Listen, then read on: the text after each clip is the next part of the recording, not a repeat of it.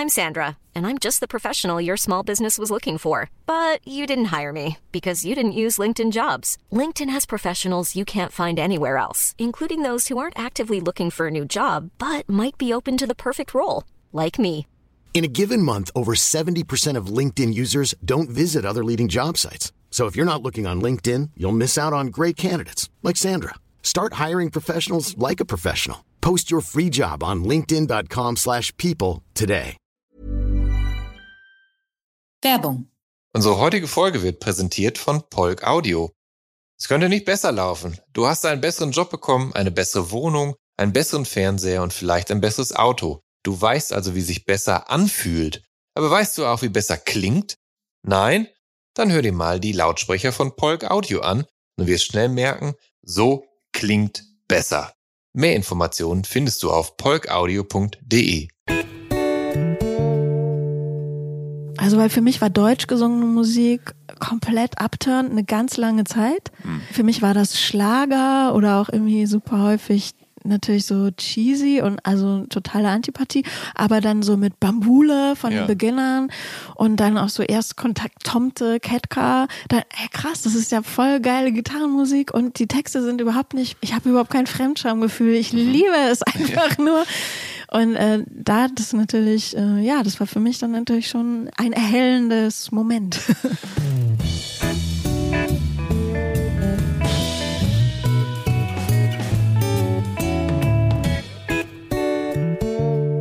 Hallo und herzlich willkommen zu der Soundtrack meines Lebens. Ich bin Jan Schwarzkamp und ich werde euch in diesem Podcast auf eine musikalische Reise mitnehmen. Eine durch das tönende und klingende Leben meiner Gäste. Mal nerdig, mal erhellend, immer persönlich.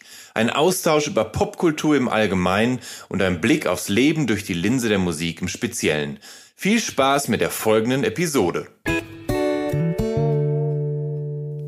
Mein Gast in dieser Episode von der Soundtrack meines Lebens ist Katrin Ost. Katrin habe ich kürzlich auf einem Bandfoto gesehen und dachte, warte mal, die kennst du doch aus den Gag-Episoden der Satiresendung Extra 3. Die läuft übrigens auf ARD und NDR. Und tatsächlich dreht Katrin seit ja, 2006 Kino- und Kurzfilme, spielt Theater auf diversen Bühnen in Deutschland und Innsbruck. Sie ist geboren 1985 in Buchholz in der Nordheide. Das ist bei Hamburg am Rande der Lüneburger Heide. Und Katrin kann fechten, reiten, tanzen, spielt mehrere Instrumente, beherrscht gesanglich von Ballade bis Blues, von Chanson bis Chor, von Operette bis Punk, alles. Und weil dem so ist, hat sie auch eine Band mit ihrem kreativen Partner, dem Berliner David Hirst. Und bei August August machen die beiden Indie-Rock mit Pop- und Folk-Anleihen und haben kürzlich das Album Liebe in Zeiten des Neoliberalismus veröffentlicht. Und wie all das zusammenpasst, darüber klärt uns Katrin Ost jetzt in der Soundtrack meines Lebens auf. Hallo Katrin, schön, dass du da bist. Hallo, danke für die Einladung. Ähm, um mal ganz kurz äh, zu meinem Intro zurückzukommen, nämlich, äh, dass ich dich auf dem Foto deiner Band August August gesehen habe und dachte, die kennst du doch. Ist, ist dir das schon passiert, dass Menschen dich mit deiner Band auf der Bühne gesehen haben und, und dich dann angesprochen haben und, und, und meinen, ey, ich kenne dich doch von irgendwoher? Äh, nee. Also als äh, Theaterschauspielerin ähm, begegnet einem eher immer dieser Dialog, äh, ah ja, äh, du bist Schauspielerin, kenne ich dich von irgendwoher? Und dann weiß man irgendwie nicht genau, was man dazu sagen Ja. soll. Ähm, Musst du sagen, nee, wenn, wenn du extra drei guckst, dann genau. vielleicht. Das werde ich mir merken jetzt für Ja. künftig. Ja.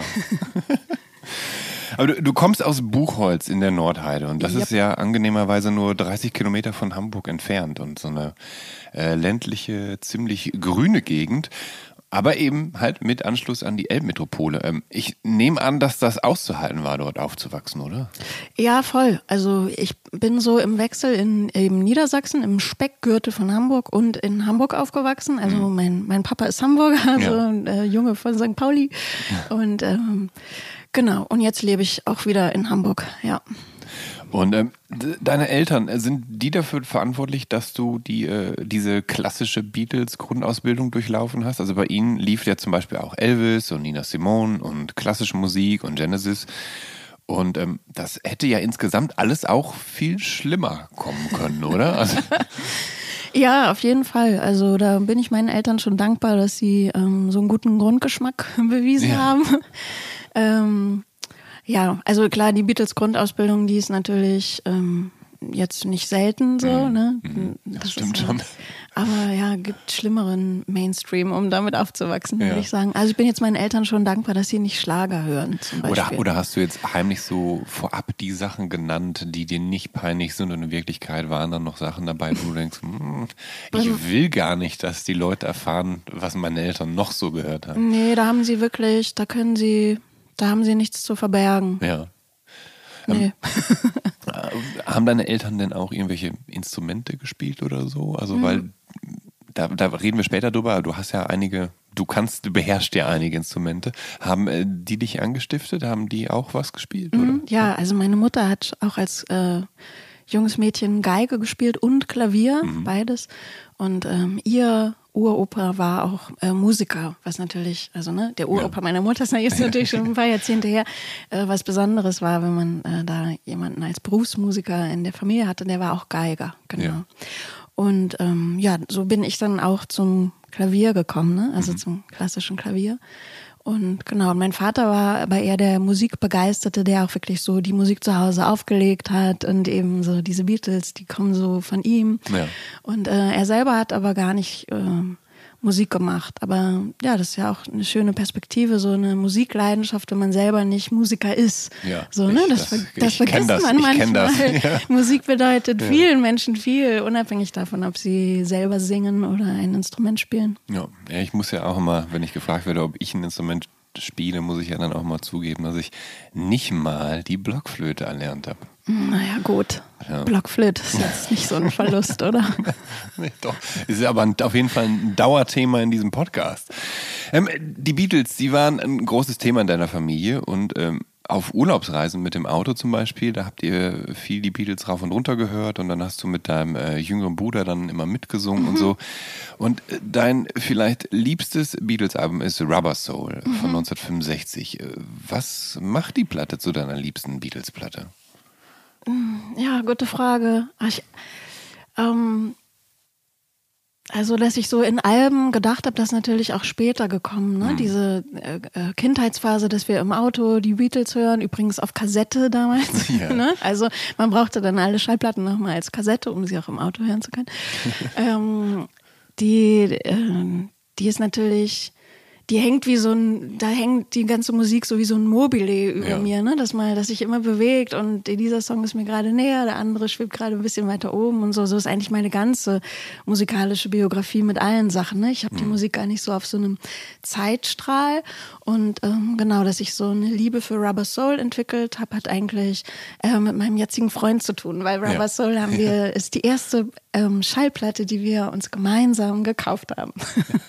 Ja, man muss natürlich auch dazu sagen, dass ähm, vorher auch, also dass Rubber Soul ja auch zu einer Zeit rauskam, als das Album als eigenständiges Kunstprodukt ja gerade erst eigentlich so in, in die Welt kam. Vorher wurde ja vor allen Dingen in, in Single-Hits gedacht und Singles veröffentlicht, die dann zusammengepackt auf einer Platte landeten. Aber dass man so, so in, in, in, als Album gedacht hat, das, das entwickelte sich ja zu der Zeit ja auch. Ja, und jetzt kommt man fast wieder davon weg, ne? Jetzt ist ja Jetzt- ganz klar der, der Ja. Anspruch an uns äh, Ja. KünstlerInnen ist ja bitte alle vier Wochen einen Track releasen. Mhm, genau. Und dann, äh, genau, und plus äh, in jedem Kalenderjahr ein Album-Release zu Ja. haben, weil eben Album immer noch das Wort ist, damit man auch so eine Besprechung oder so kriegt, ne? Also, Aber, ja. da, aber da hast du ab- absolut recht. Da habe ich äh, die Tage noch drüber gesprochen, dass so, dass, dass so ein bisschen dieses Formatalbum eigentlich tot zu sein scheint, weil halt alles nur noch so auf Streamingdienste, neue Songs, einen neuen Song in irgendeiner Playlist landen, plus TikTok-Clips, wo auch alles nur noch kurz und prägnant sein muss und wo so, so ein Album, was ja letztendlich dann auch mehr äh, Aufmerksamkeit erfordern würde, gar keine Rolle mehr spielt. Ja. Auf jeden Fall. Ja, ich bin ja Albumhörerin durch und durch. Also Ja. ich, ne, so meine ganze Teenagerzeit damit verbracht, in Ja. meinem Zimmer auf dem Teppich zu liegen, auf dem Ja. Rücken und Alben von vorne bis hinten zu hören und dann direkt wieder von vorne. Ja, so. ja. Ne, und äh, kann mich auch gut widmen. Das muss man natürlich auch irgendwie vielleicht lernen, dass man so eine Aufmerksamkeitsspanne hat. Und ähm, ja, ich würde schade finden, wenn dieses Albumformat jetzt so an Bedeutung verliert, vor allen Dingen, wenn es einfach nur so eine marktwirtschaftliche Diktatur ist, dann mhm. finde ich, nee, come on, dann müssen wir da als, vor allen Dingen als Indie-Band, ja, so, ja. als Indie-Szene da dagegenhalten. Ja, aber wenn natürlich Publikum sich Alben gar nicht mehr widmen möchte, aber das glaube ich eigentlich nicht. Was denkst es, du? Es, es, es, hängt vielleicht einfach auch von, von der Hörerschaft und der, der bestimmten Subkultur ab. Ja. Es hängt vielleicht auch davon ab, wie lang so ein, so ein Album, was als Album gedacht ist, auch geht. Also es ist ja auch ein Unterschied, ob jetzt ein Hardcore-Album mit 17 Minuten vorbei ist und man mhm. einfach so es einfach schnell geht oder ob eine Band jetzt wirklich, keine Ahnung, so ein, eine Doppel-CD mit 85 Minuten macht, dann, dann muss man natürlich auch mehr Zeit investieren. Und das ist halt die Frage, ob, ob man da als Hörerin mitgeht oder nicht. Es, es ist schwer. Also da kann man lange drüber diskutieren. Mhm. Ich würde aber viel lieber nochmal zurückkommen, weil wir, wir werden es jetzt eh nicht hier ähm, also wir werden ja jetzt eh nicht zu einem Ergebnis kommen können, aber ich würde ganz gerne nochmal zurückkommen zu den Beatles, denn ähm, dein Vater, der lebt mittlerweile im Seniorenheim. Mhm, und, ähm, und ich habe das Gefühl, du hast so sein, sein Einleben so ein bisschen dokumentiert oder er hat das selber dokumentiert mit so einem Instagram-Takeover von dir und ihr habt so eine, so eine Beatles-Installation gemacht? Bitte erklär mir das mal ein bisschen genauer. Äh, das ist ein Beatles Mobile, ja. das im Zimmer meines Vaters von der Decke schwebt. ähm, genau, das ist so selber gebastelt. Ja, also mein Vater und ich haben im vergangenen Sommer so ein kleines digitales Kunstprojekt gemacht. Ich habe ihn dazu ein bisschen überredet. Er ist nämlich überhaupt kein selbstdarstellender Typ. Mhm. Ähm, aber ja, ich habe mir irgendwie gewünscht, ein bisschen nach außen zu tragen, was so in diesem Instagram-Feed oder zumindest in meinem nicht vorkommt, ne? sondern einfach so ein anderes Leben, was auch äh, passiert. Ja, also, weißt du, wie ich meine? So, ja, vor allem ein anderes also, Leben, was auch zu deinem Leben gehört, ja, dein genau. Leben dran geht. Dann, ähm, ja, ich, ich frage mich so ganz viel, ob, ob immer so diese, also so, sobald irgendwie was rausfällt aus diesem äh, beitragen zur Leistungsgesellschaft, ist es auch irgendwie aus der, aus der Perspektive raus. Mhm. Und auch dadurch aus dem Diskurs, ne? Also wie oft mussten jetzt in den vergangenen Jahren die, immer wieder Leute daran erinnern, hallo, es gibt auch noch Kinder, hallo, mhm, es gibt auch noch Familien. Ja. So, ne? Also, und da habe ich mir einfach gewünscht, so ein, ja, so ein, eigentlich so einen unaufgeregten Gegenentwurf zu diesem ganzen Instagram ja. Kram. Und da ja, war ich auch äh, froh, dass mein Vater mitgemacht hat. Und ja. dann habe ich das, genau, so Papa Takeover. Ja. Genau. Und das, die Beatles, das Beatles-Mobile und so, das hängt noch? Das hängt da alles, ja, ja, ja. Also das ist jetzt nicht für das Projekt, für dieses ja. Digitale. Also zehn Tage haben wir jeden Tag sowas gepostet, ne? Und ja. also einfach aus diesem Alltag da so. Ähm, nee, das ist nicht dafür installiert, so, also so sieht es da aus, genau. ähm, deine Eltern, die haben auch äh, George Gershwin gehört und der ist ja äh, Komponist von äh, Broadway-Musicals, also ganz klassischen wie Porgy and Bess oder äh, Ein Amerikaner in Paris. Und ähm, du sagst, dass der viel in dir ausgelöst hat. Äh, was war das, das sich in so jungen Jahren an ihm fasziniert hat oder an diesen Musicals, die der komponiert hat? Ähm, das weiß ich eigentlich. Ich glaube, ich habe schon immer sehr heftig, also da war ich wirklich noch ein ganz kleines Kind, ne? mhm. schon sehr heftig auf Musik reagiert. Also sowohl, wenn es mir nicht gefallen hat, ja, so, bitte, ja. es muss sofort aus. Ja. Ich ertrage es nicht, das ist ganz schlecht. Also so Tobsuchtsanfälle auch nicht selten aufgrund äh, musikgeschmäcklerischer Differenzen. Ja, und das hat einfach viel mir ausgelöst. Auch so mit Tanzen mhm. und so, ne? Also, dass man so Lust hat, irgendwie sich dazu zu bewegen und durchs Zimmer zu hüpfen und so. Ja, also Musik ist halt schon von allen Künsten die mit dem härtesten Impact, würde ich ja, sagen. Ne? Ja. Also die kann dich ja richtig so in deine Eingeweiden ja. packen und dann sowas mit dir machen. Und diese Erfahrung hatte ich eben schon früh. Ja. Ähm. Nichts Ungewöhnliches, würde ich sagen. Also wie alle Menschen, denke ich immer. Ja, also ich, ich, würde ja auch behaupten, dass Musik äh, die vielleicht emotionalste Kunstform ist, weil sie so viel in einem auslöst, also so viel unterschiedliches, also weil du mit Musik Trauer empfinden kannst und Wut oder einfach nur Wohlgefühl, du kannst eine Gänsehaut bekommen, du kannst dich anfeuern, um Kraft zu tanken und Sport zu. Also es ist halt ja ein ganzer Komplex, den ja ganz unterschiedliche Musiken bedienen. Ja, von daher ist das schon nachvollziehbar.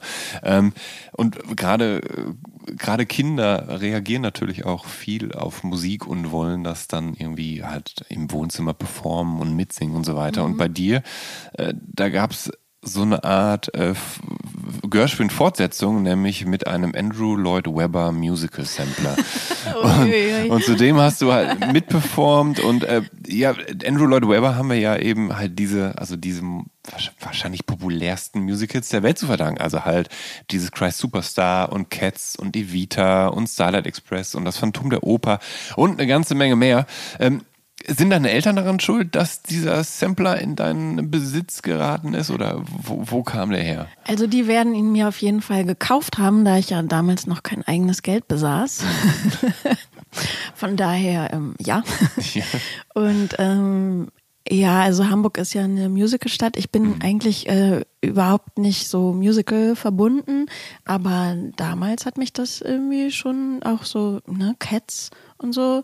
Oder auch Phantom der Oper, da war mein Vater auch mit mir ja. und so. Das, das erinnere ich schon noch, dass ich das irgendwie beeindruckend fand und dass das auch so die ersten Erlebnisse waren. Also abgesehen von, wenn du als Kind so ins Kindertheater gehst, war so ähm, im, mit meinem Papa im Phantom der Oper in der Vorstellung zu sein. Auch das erste Mal, dass ich in so einem riesigen Theater war, wo eigentlich die übrigen Zuschauer nur Erwachsene waren ja. und unten fand was statt und dann kracht da dieser Kronleuchter auf die Bühne und so. Ne? und ähm, dann diese Koloratur-Sopran da. Äh, also genau, also das hat mich dann da schon äh, fasziniert. Das hat aber dann mich im Geschmack mhm. Gott sei Dank nicht so beeinflusst, weil also ich will jetzt äh, niemandem zu nahe treten, aber ich kann mich, also ich bin jetzt nicht so, ich gehe jetzt mittlerweile nicht mehr in jedes Musical. ähm, aber ähm, ist es denn, ist es so gewesen, dass du dann als Kind auch so, so, so kleine Musical-Aufführungen in deinem Kinderzimmer gemacht hast für deine Eltern? Also so, mm, weiß ich gar nicht. Also ja. ich bin schon auch so eine mit der Haarbürste vom Spiegel-Performerin ja. auf jeden Fall ja. gewesen. Und ja, ich habe schon versucht, meine Familie zu entertainen, aber ähm, ja, viel habe ich auch so für mich gemacht. Also ich ja. war schon immer so ein, also ich konnte mich auch gut in diese Musik und so versenken, sage ich mal. Ne? Ich konnte mhm. mich dann, ich war mir dann mm, genug. so, also ja. ich und die Musik, das hat dann irgendwie gereicht. So, wenn ich meine Familie äh, so unterhalten wollte, dann habe ich eher so Parodien auf Familienmitglieder gemacht oder so. Das mache ich heute auch noch ganz ja, gerne. Du hast ja gerade äh, zugegeben, dass du, dass du nicht so ein äh, großer Musical-Fan noch bist, beziehungsweise dass sich das nicht jetzt so wahnsinnig fortgesetzt hat, dass du aber durchaus das Musiktheater zu schätzen weißt. Und ähm, ich bin halt kompletter Laie, was diese Dinge angeht. Bitte sei doch mal so gut und erklär mir mal ganz kurz, wo ist denn der Unterschied zwischen Musical und Musiktheater? Ist im Musiktheater der, der Sprachanteil einfach höher?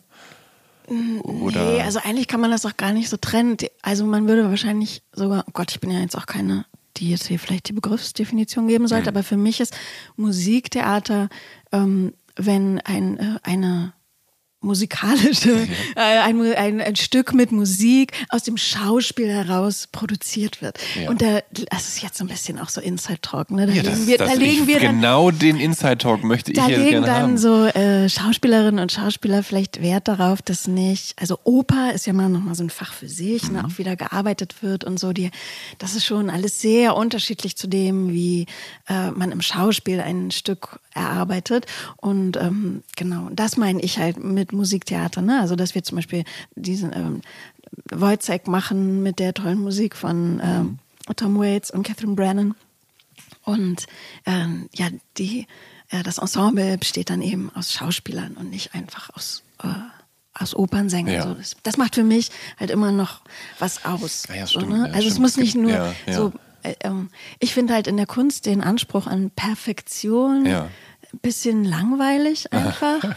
also mich, mich berührt es einfach mehr, wenn es so aus den Eingeweiden rausgesungen ist oder ja. äh, gespielt, gesprochen. Und ähm, man kann die Stimme auch gern mal brechen. Oder ja, ich sitze dann da nicht und denke, ja, ähm, naja, nicht so gut gesungen, ne? Okay, dann gehe ich jetzt wieder nach Hause und nichts ist mit mir geschehen, sondern das ist einfach gar nicht meins. So, ne? Also. Aber die, die Liebe zum Theater an sich muss ja auf jeden Fall dann äh, bei dir weiter bestanden haben. Also selbst wenn du, wenn du so Musical, wenn so die Leidenschaft da so ein bisschen eingeschlafen ist oder das Interesse, aber du scheinst ja weiterhin dann Interesse daran gehabt zu haben und, und, und, und so das, dieses, das Theaterding zu verfolgen. Ja, also total. Ich habe ähm, irgendwann dann natürlich realisiert, dass man sich dann da auch noch so für Berufszweige entscheiden muss, weil für mich war immer so dieses Musik, Singen, Tanzen, Spielen, so, das ist für mich ein, also alles ist ja aus mir heraus, ne? deswegen kann ich das, ich, und ich bin ja eine Person, Ja.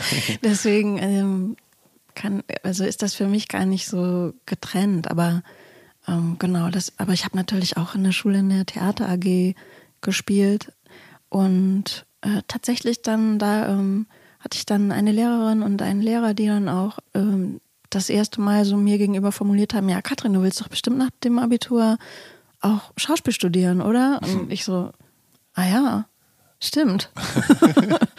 ja, eigentlich ja. Und dann habe ich das so meinen Eltern eröffnet und die halt so überhaupt nicht überrascht, ne? Also ähm, das, also das schätze ich auch total an ihnen, dass sie so mir und auch meinem, meinem Bruder nie ähm, irgendwie gesagt haben, du musst das und das werden. Da ist so gar kein Druck bei uns ausgeübt worden, weil sie immer schon sehr früh uns gesagt haben, so das, was ihr machen wollt in eurem Leben, das müsst ihr euch auch wirklich selber wählen und auch wo- wollen, weil es wird so viel Kraft euch abverlangen, egal wofür ihr euch entscheidet. Und dann ist das immer schlecht, wenn man das Gefühl hat, ich habe das ja eigentlich nur gemacht, weil, weil mir es nahegelegt wurde. So, und ich glaube, sie haben das so erlebt als junge Menschen, dass sie nicht ermutigt wurden, du willst das machen, so do it. So, und deswegen war ihnen das am wichtigsten, dass wir da ermutigt werden, in unserer, also selber die Wahl zu treffen. So. Aber mein Vater hat dann auch gesagt, ja, das habe ich schon, als ich dich, der erste Tag, als du geboren warst, als ich dich gesehen habe, habe ich gleich gewusst, ach, dieses Kind, das landet bestimmt mal auf der Bühne. Aber ja gut, hinten, ja, was Eltern halt so sagen, ne? Ähm, auch wenn ich uns jetzt so ein bisschen aus deiner Kindheit ähm, rauskatapultiere. Aber Ja, ich will da wir- endlich mal in die Schule kommen. Ja, aber da, da, Entschuldigung. aber da, da, aber da, wir sind ja jetzt gerade eben so beim, beim Theater und beim Musiktheater angekommen und ähm, Mhm. da möchte ich ganz gern dann so ein bisschen auch auf, auf die Gegenwart und die jüngere Vergangenheit eingehen, denn äh, man, äh, also man sieht dich ja eben schon länger im Musiktheater und äh, zum Beispiel seit 2019, da sieht man dich regelmäßig als Titelheldin Edith, Piaf süchtig nach Liebe und äh, dort singst du tatsächlich die Piaf. Also ich spiele das jetzt nicht mehr. Ich habe das gespielt in dem Jahr. Ähm, genau, ja, da, da habe ich Edith Piaf in einem Theaterstück gespielt, genau. Aber du, du singst sie tatsächlich. Das ist, ich stelle mir das höchst anspruchsvoll vor, weil man, Ja, man hab- singt ja nicht mal ebenso die Piaf, oder? Nee, gar nicht. Also das muss jetzt auch natürlich jeder, der dort war und dazu geschaut und gehört hat, selber sagen, ob er das, also ich ähm, bin jetzt eigentlich nicht so der Freund von so Imitationswettbewerben. Ähm, also ich habe einfach versucht, ähm, das so mit derselben, dass man sich so reinwirft wie sie. Und dann habe ich so ein bisschen, ähm, sie hat ja auch immer viel äh, so berichtet, wie sie so, also sie hat ja wirklich sehr akribisch ihre Chansons vorbereitet. Ja. Und ähm, darüber gibt es auch viel Material, was man sich ansehen kann. Und dann kann man schon so ein bisschen so zu ihrer Schülerin Ja. kurz werden und das einfach mal probieren. Und dann war ich aber selber total überrascht, dass ähm, dass das geklappt hat, so dass auch Außenstehende gesagt haben, ja, komm mal, das machen wir jetzt zusammen. Mhm. Ich habe es mir erstmal nicht so zugetraut, aber dann, dann ging's. Aber ich kann jetzt auch fast gar keine Chanson mehr. Ist jetzt ja schon zwei Jahre her und Ja. jetzt ist das auch alles wieder raus. Hast du dir den Film mit Marion Cotillard angeguckt, die ja Hab sogar einen Oscar dafür bekommen hat? Ja. Der, also der Film ist, wenn ich mich nicht irre, sogar nur so, so mittelmäßig bei der Kritik angekommen, aber ihre, aber sie hat es ja so gut gemacht, dass sie den Oscar bekommen hat. Ne? Bestimmt hat die es super gemacht. Ich habe es also, mir nicht äh, angeguckt ja, tatsächlich. ja. Also da habe ich auch so ein bisschen Ja. so eine Macke. Im, Im Theater begegnet dir ja öfter, dass du ähm, auch Stücke spielst, die nach einem Film Mhm. so ähm, oder auf einem Film beruhen. Und äh, ich gucke das eigentlich nie, weil ich bin schon so ein sehr audiovisueller Typ und dann ist irgendwie mein, dann ist mein Kopf, also sind Ja. die Bilder bei mir so zu und ich will es lieber Ähm, ich will erstmal so ähm, selber das laufen lassen. Ich habe auch schon in äh, Harold und Maud äh, habe ich auch ein paar Spielzeiten aufgeführt mit Ja. Kollegen und dann lachen immer alle, weil ich diesen Film immer noch nicht gesehen habe. Und zeigen mir dann so den Vogel. Ach. Sorry. Ähm, Ja. Ein guter Film. Ja, meinst du, jetzt bin ich mal fällig? Ähm, wenn, wenn du das Stück nicht mehr spielst, Ich dann. habe ihn auch auf Blu-ray. Ja, dann, dann würde ich mal gucken. Also ich, ähm, der, das Buch ist ja auch sehr gut. Ich habe auch erst das Buch gelesen Mhm. und dann den Film geguckt in der Schule. Wir haben ein Lesetagebuch dazu geschrieben. Gut, ich schreibe es mir mal auf. To Ja, do mach das mal. 2022. Ähm, wie kam es eigentlich, dass du diese Rolle bekommen hast? Also ähm, was, was hat dich selbst für diese Rolle empfohlen? Also Äh, manchmal ist es gar nicht so kompliziert. Die Rolle war ausgeschrieben. Ich glaube Ja. sogar bei der ZAV, das ist so diese ähm, Agentur für Schauspiel. Und dann habe ich da äh, mein Vita hingeschickt Ja. und dann hatte ich ein Vorsprechen und Vorsingen Ja. und dann habe ich das bekommen. Ja, keine große Sache eigentlich. Okay. Ja, ich war gut. Ja.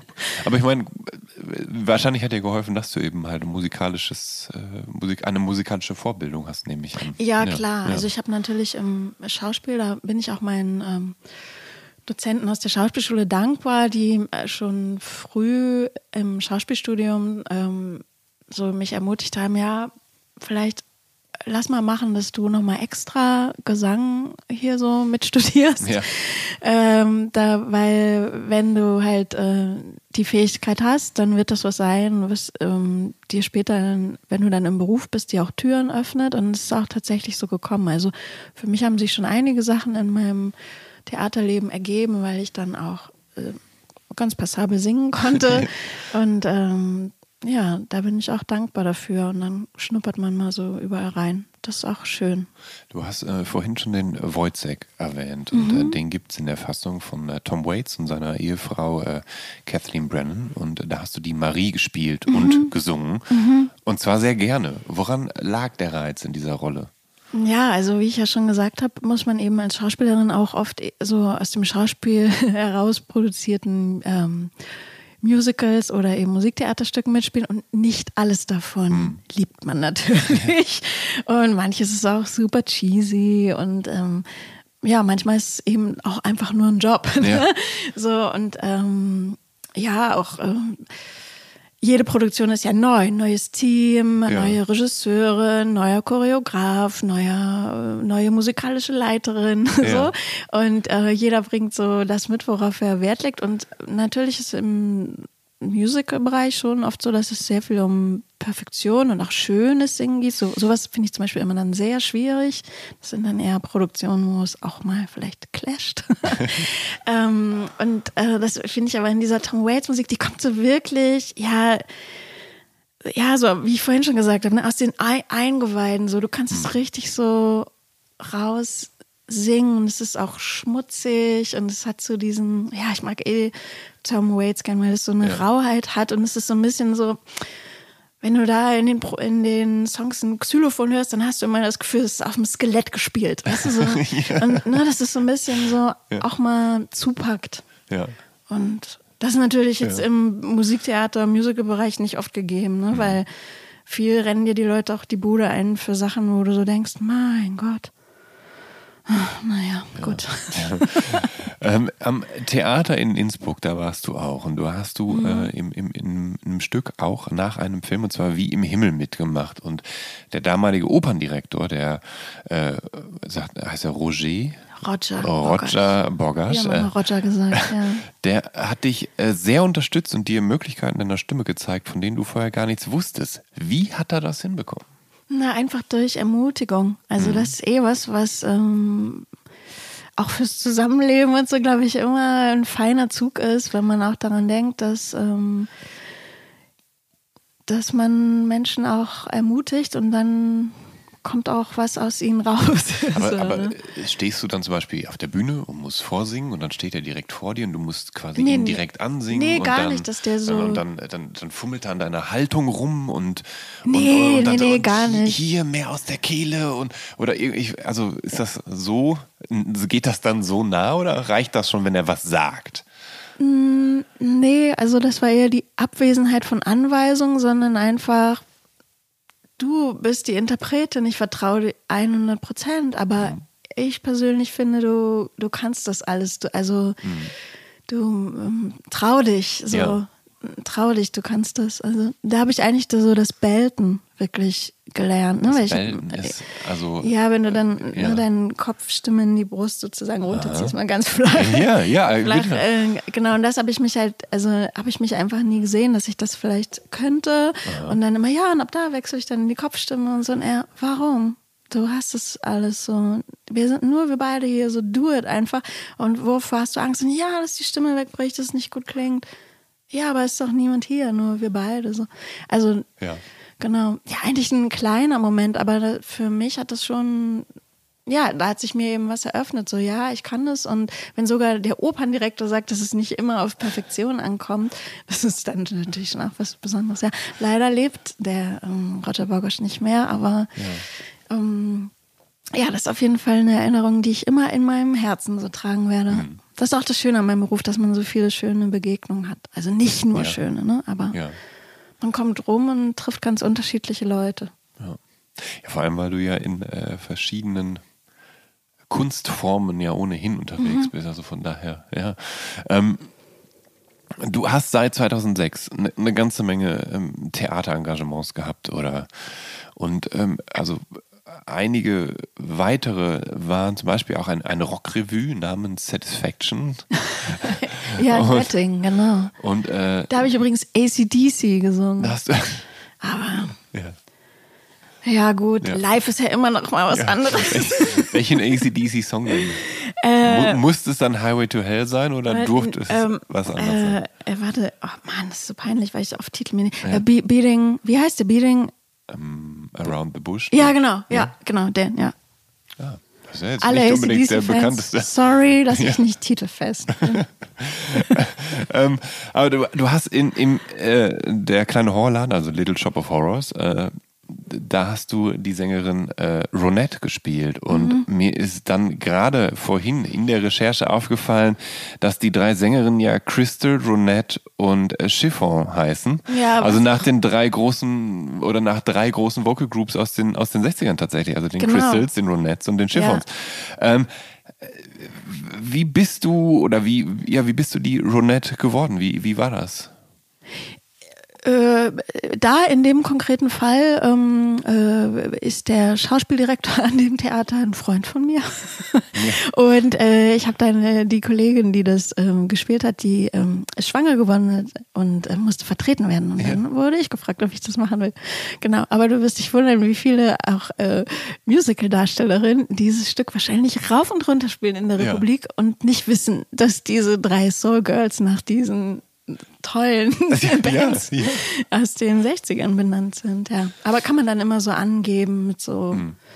Musiknerdwissen und dann sind alle so, oh krass, ja, das werde ich gleich mal googeln. Aber bist, bist du denn so, dass du dann äh, so nerdig bist, dass du dich dann da so reinfuchst und dass du dann auch, keine Ahnung, um dich für die eigene Rolle inspirieren zu lassen und anfängst, so die Ronettes und so weiter aufzulegen, dass du Ja, einfach so, schon. so, ein, so, ein, so ein Gefühl dafür bekommst und so ein gedankliches Universum für deine Rolle bastelst? Ja, schon. Also kommt immer drauf an. Ne? Manchmal ist das auch ein bisschen hinderlich, wenn du dir vorher schon so eine, sag ich mal, eigene Atmosphäre und so einen inneren Soundtrack gebaut hast und Ja. dann kommst du in die Produktion und alle, die da sonst mitmachen, haben da so ein ganz anderes Fahrwasser.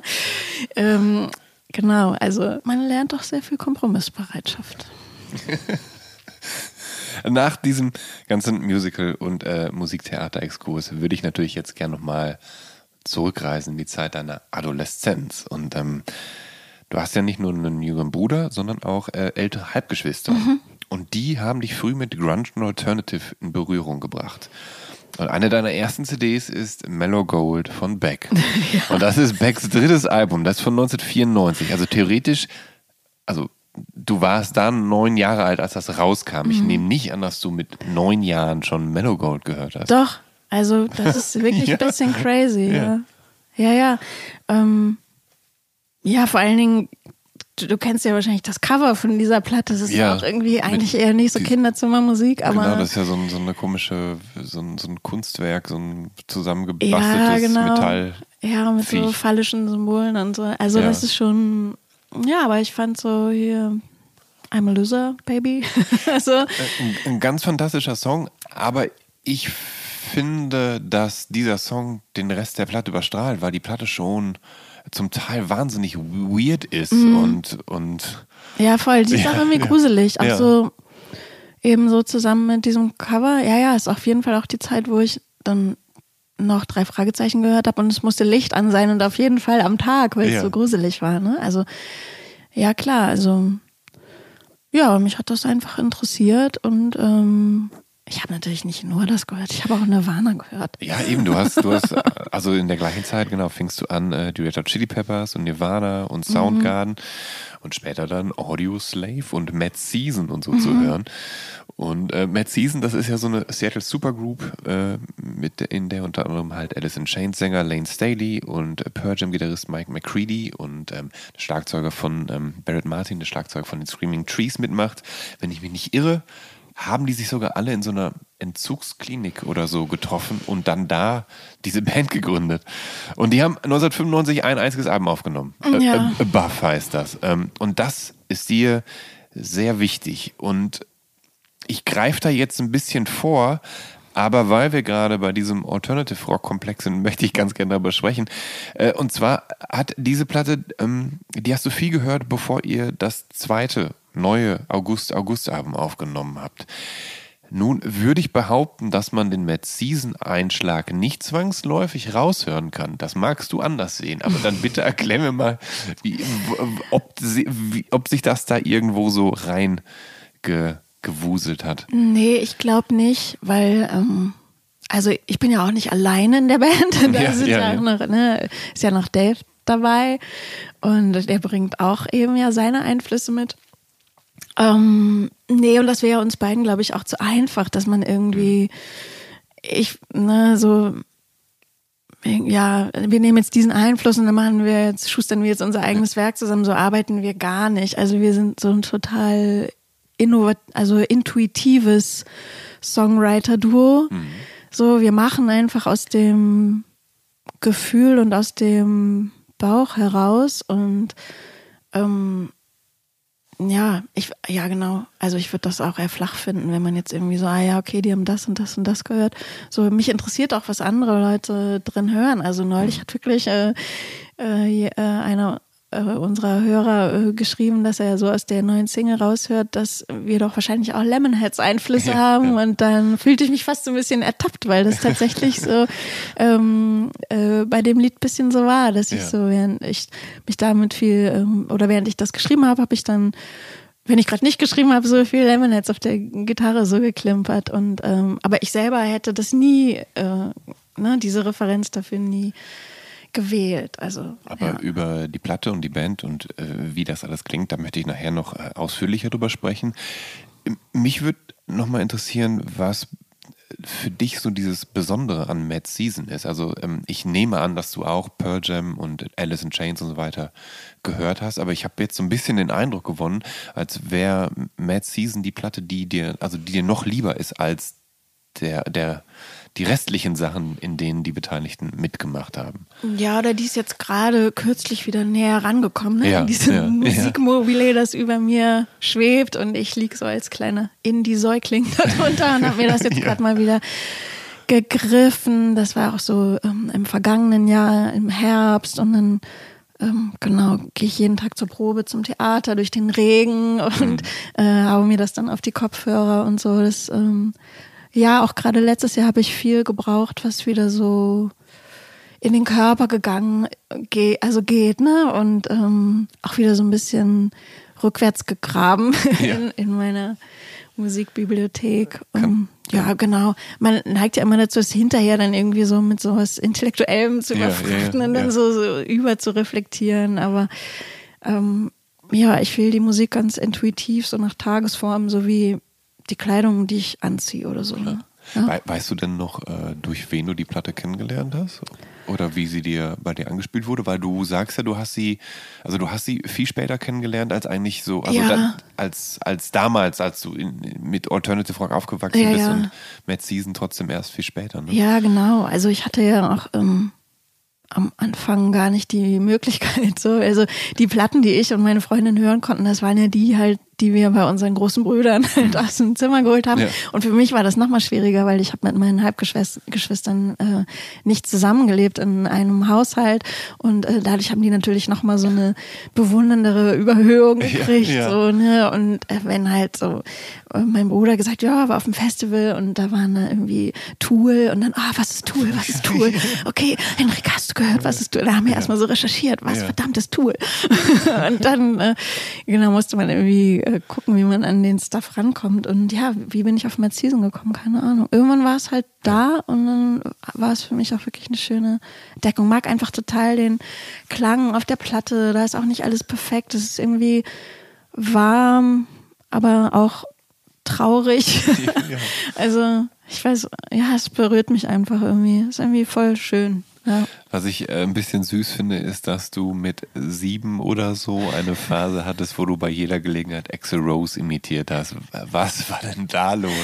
Keine Ahnung. Ja, ich, ähm, klar, dieses so parodistische, dass man damit so sein näheres Umfeld äh, erfreuen konnte, das habe ich natürlich schon früh festgestellt und das dann auch immer gerne gemacht. Das dann, und ja, ich weiß, auch, ja, wahrscheinlich so krasses MTV rauf und runter geglotze Ja. und äh, der war dann, dann natürlich schon so eine Figur, ne? Also ja, aber es ist hat nie dazu geführt, dass ich äh, dass ich irgendwie Guns N' Roses Fan gewesen wäre. Aber klar, die haben natürlich äh, was abgezogen, ne? Also Ja, ja. da war, genau, dann habe ich mir auch immer so ein Kopftuch gemacht und so und dann ja genau. Also ein muss- also Flanellhemd um die Hüften gebunden mit einer Ja, Radlerhose ja, an und genau. so. So ungefähr, ja. Und dann irgendwas, irgend so einen Besen in die Hand genommen, weil er hat ja immer so seinen Mikrofonständer so mit sich rumgetragen, wenn ich mich nicht irre. Ja, ich weiß halt gar nicht mehr, wie ich das gemacht habe, aber ich weiß, es gibt davon noch ein Foto, wo Ja. ich auch so grandios aussehe, weil ich da auch kurz davor versucht habe, mir selber einen Pony zu schneiden und es sieht Herzlichen Glückwunsch. genau sieht super schlecht aus und ähm, ja verrückt. Du, hast- du hast trotz deiner Alternative-Sozialisierung und trotz Axel Rose irgendwann angefangen, ja, mit, mit Jazz-Dance. Und ähm, wie ist es dazu gekommen? Also, das hat ja jetzt wirklich nichts mit dem Rest eigentlich zu tun, für den so dein Herz bisher. Nee, aber wenn du irgendwie so, wenn du so den Drang hast, dich irgendwie auszudrücken und so, ne, also dann, dann, äh, ja, landet man als Mädchen halt irgendwann bei Ja. Dance und so. Gibt's auch eine lustige Geschichte in meiner Familie, dass ich eigentlich, weil ich war auch sehr ballettverrückt Ja. zu der Zeit, also so, zum Beispiel Giselle, dieses Ballett oder so, ne, das habe ich so auch, äh, irgendwie rauf und runter geguckt. Wie ging das eigentlich? Da müssten wir ja dann. Ich kenne kenn die Serie gar nicht. Ich kenne noch Anna, die. Ah ja, das ist so eine Serie. Ja, ne? genau, ja klar. Die ist, war natürlich auch eine Zeit lang unvogue. Nee, genau, da landest du da. genau. Und äh, es, ich wollte eigentlich Ballett machen, aber dann sagt meine Mutter, ja, aber du, du hast das nie gesagt. Und ne, weil es gibt schon ziemlich, also ich habe schon als Kind auch viel, hat sich so in meinem Kopf sehr real abgespielt, aber ich habe es einfach nie jemandem mitgeteilt. Hm. Also ja, lustig. Aber vielleicht ist das jetzt im Nachhinein auch gar nicht schlimm, dass ich nicht beim Ballett war, sondern Ja. beim Jazzdance. So. Mittlerweile mache ich auch keinen Jazzdance mehr. Also. Aber du hast vorhin gesagt, da hat man sich als Mädchen dann dafür interessiert. Das, ja, ist das, das ist echt so ein Mädchending oder hattet ihr auch Jungs dann da im Dancekurs? In der Gruppe war ein Junge noch, Ja. ja. Aber Musste der dann von euch Mädchen eigentlich einstecken? Habt ihr den Nee, dann die- gemobbt oder fandet ihr den nein. eher cool, weil der derjenige ist, der als Junge in Anführungsstrichen mutig genug war, dann da mitzumachen? nee, wenn du dann in der Gruppe gehören dann schon alle dazu. Ja. So. Äh, ich weiß nicht, ob es für den mh, außerhalb dieser Gruppe Mhm. vielleicht schwer war. So. Aber ja. Ha- Hast du eine Idee, warum Jungs anscheinend nicht so gerne, keine Ahnung, Jazzdance und, und, und, und solche Sachen machen? oder nicht damit anfangen. Machen die das nicht gern? Ich, ich, ich weiß ich, es nicht. Ich, glaube, das liegt daran, was man denen, also ob man auf die Idee gebracht wird, dass ja. das doch auch schön sein könnte. Ja. Also ähm, alle Kinder, die ich kenne, so aus meinem Bekanntenkreis, da würde ich sagen, da gibt es auf jeden Fall keine Unterschiede. Also so, ja, und ich würde auch begrüßen, wenn wir uns von diesen Geschlechterrollen also mal wirklich befreien. Aber eigentlich müsst, muss man ja, glaube ich, konstatieren, dass wenn du zum Beispiel Schulbücher vergleichst aus den 80ern und jetzt, hm. dass so auch zum Beispiel die Illustration eher wieder so, so eine rosa-hellblaue Falle aufstellen. Also, ja. ne, dass dann, da ist dann nicht irgendwie die Mutter, die den blauen Mann hat und in die Kfz-Werkstatt geht und der Papa, der zu Hause ist, sondern eher andersrum, der Papa mit der Aktentasche wieder und so, ne? Aber was ja. zum Beispiel hier, also wenn wir zum, zum Tanz zurückkommen hier, also die, die Geschichte von Billy Elliot, eben, ja, wo es ja ein Musical zu gibt. Also genau. das basiert ja eigentlich alles nur darauf, dass dieser Junge äh, tanzen möchte und dass er aber so jung untypisch ist und dass er aus einem so männlich arbeitergeprägten Umfeld kommt, wo, wo das so, ja. hä, wie, du willst tanzen gehen, du kannst mal hier Fußball spielen mit den, wie die anderen Jungs auch. Also das halt so, ja. dass das da ja gerade diese Heldengeschichte ist, dass er sich befreit aus diesem Klischee-Denken.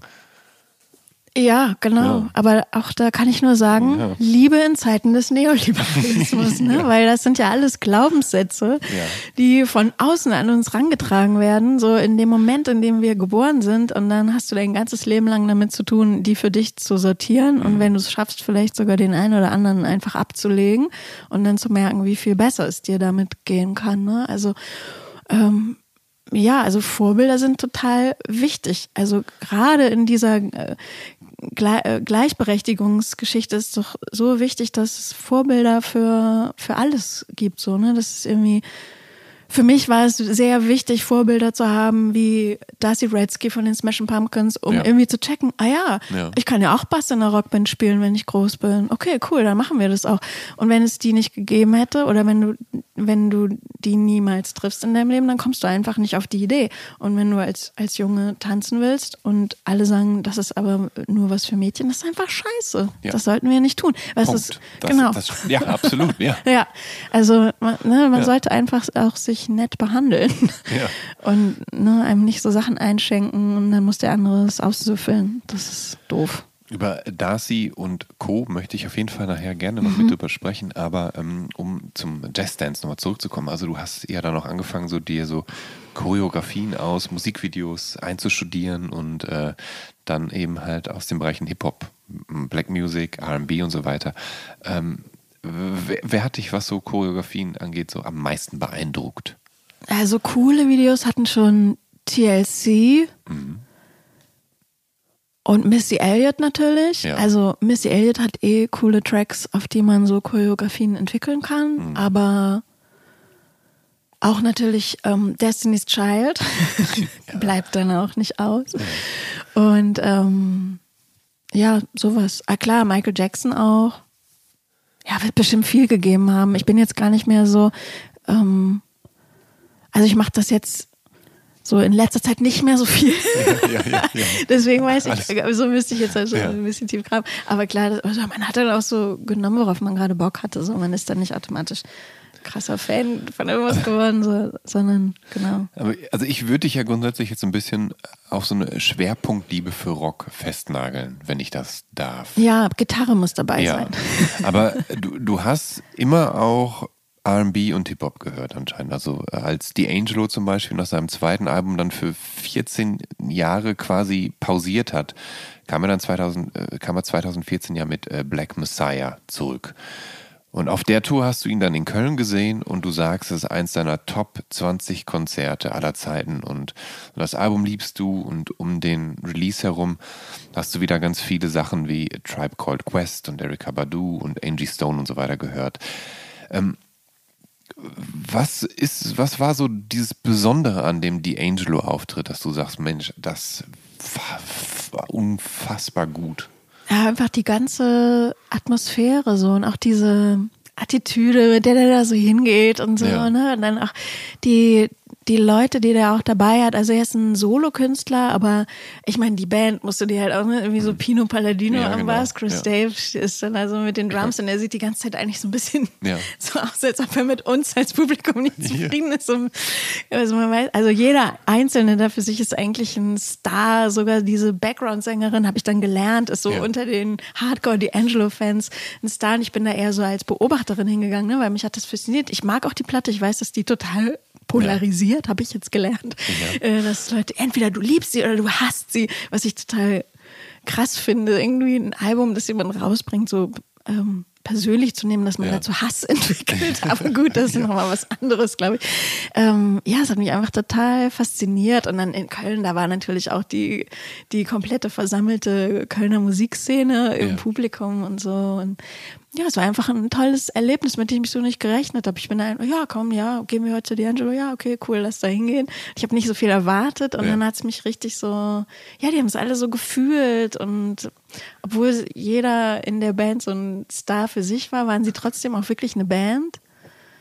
Ähm, ja, es war, ich fand's cool. Aber ich mag die Platte auch. Ich finde sie so total, äh, sie ist crazy, sie hat so coole Ideen, die ich einfach anerkennen kann. Also da würde ich sagen, dass natürlich schon dann, dass man selber Künstlerin ist und sich ja jetzt auch schon damit beschäftigt hat, was ist ein künstlerischer Prozess und wenn dann das Ergebnis da ist und du präsentierst das und so, dazu habe ich natürlich schon jetzt eine andere, eine andere Einstellung als noch äh, früher, als ich nur selber Zuhörerin oder Publikum war. Ne? Also ich zum Beispiel finde, ich, ich will immer äh, ähm, die Zuschauerin oder Zuhörerin sein, die erstmal anerkennt, so, ah, okay, das hast du gemacht. Ja. Das hast, wolltest du uns zeigen, okay, ne? Weil niemand geht ja hin und sagt, ah ja, ich will heute ein super schlechtes Theaterstück auf die Bühne bringen oder ich will, also, ne, deswegen diese Kategorien gut und schlecht, äh, richtig und falsch, die will, die will ich irgendwie nicht haben bei, bei mir selber, wenn ich mich mit Kunst von anderen beschäftige. Ich will da erstmal so offen sein. Was aber nicht heißt, dass das dann alles so total schnell bei Ja. mir andockt, ne? Aber ich, also, wenn ich jetzt Zeit hätte, dir drei Sachen zu empfehlen, dann würde ich mir natürlich, oder mit dir über drei neue Alben zu sprechen, dann würde ich dir natürlich drei sagen, die ich voll geil finde Ja. und nicht, ah ja, und da war dieses eine, das finde ich schlecht, weil ABC, so, ne? Ja. Also, da, diese Zeit sollten wir nicht verschwenden, so. Wenn Ja. du Fläche hast, was zu präsentieren, präsentier was, was, was dir was bedeutet, vielleicht bringst du jemand anderen auf den Trichter, also. Was ich, äh, was ich schön und nachvollziehbar finde, ist, dass du dann aber auch sagst, so ja, und dann habe ich da um, um das Album herum dann halt wieder so Tribe Called Quest und Erika Badu, also so, Mhm. dass du dir dann halt so ja, dazu passendes wieder vorgeholt hast und, und dann in so einem, für eine Weile in so einem bestimmten Sound wieder geschwelgt hast. Also ich finde das äh, sehr nachvollziehbar. Das geht mir persönlich auch oft so, dass man dann irgendwie einen Jeeper hat Mhm. auf irgendeinen Sound, den man in irgendeiner bestimmten Phase seines Lebens gern gehört hat und dann gräbt man nochmal da so die ganzen alten Bands, die man schon fast vergessen hatte und so ja. aus. Ach, es Ja. gibt so viele Ja, tolle Musik sie- für so viele Lebenslagen. Ne? Also es, und es gibt ja auch noch so viel zu entdecken von dem, was schon da ist und was auch noch kommt. Ähm, ja, genau. Ich will auch immer offen bleiben so für, für neue Sachen, die kommen, obwohl ich gerade schon so eine krasse Re Retro-Phase wieder habe. Aber ich glaube, das ist auch so ein bisschen der Zeit gerade geschuldet, ne? dass man sich so Aber du, ähm, wir kommen jetzt wieder zurück zu Gitarren, wobei äh, die Angelo, muss man ja fairerweise sagen, auch Gitarre da spielt. auch Ja, ja, Gitarre, ja. ja, auf jeden Fall. Ähm, und ähm, du hast dich irgendwann sehr in die Smashing Pumpkins verliebt. Und die ähm, erste Berührung mit den Smashing Pumpkins war tatsächlich die Platte Adore. Also das ist ja das Album, das 1998 erschien, äh, drei Jahre nach diesem unfassbaren Doppelalbum Melancholy and Infinite Sadness. Und es ist schon das vierte Album der Pumpkins.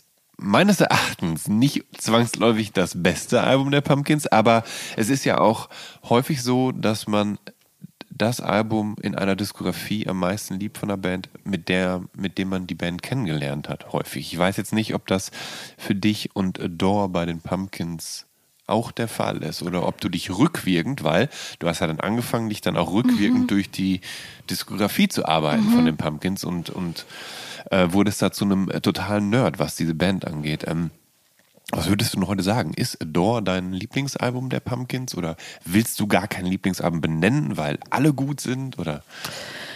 Um, ja, ich finde Superlative in der Kunst halt äh, schwierig, weil, ja, mhm. ne, weil ich mhm. schon auch so diese Bandbreite einfach wertschätzen will. Ähm, aber wenn ich jetzt heute ins CD-Regal, ich habe ja noch CDs, bin ja noch CD-Hörer. Nicht, nicht, nur du.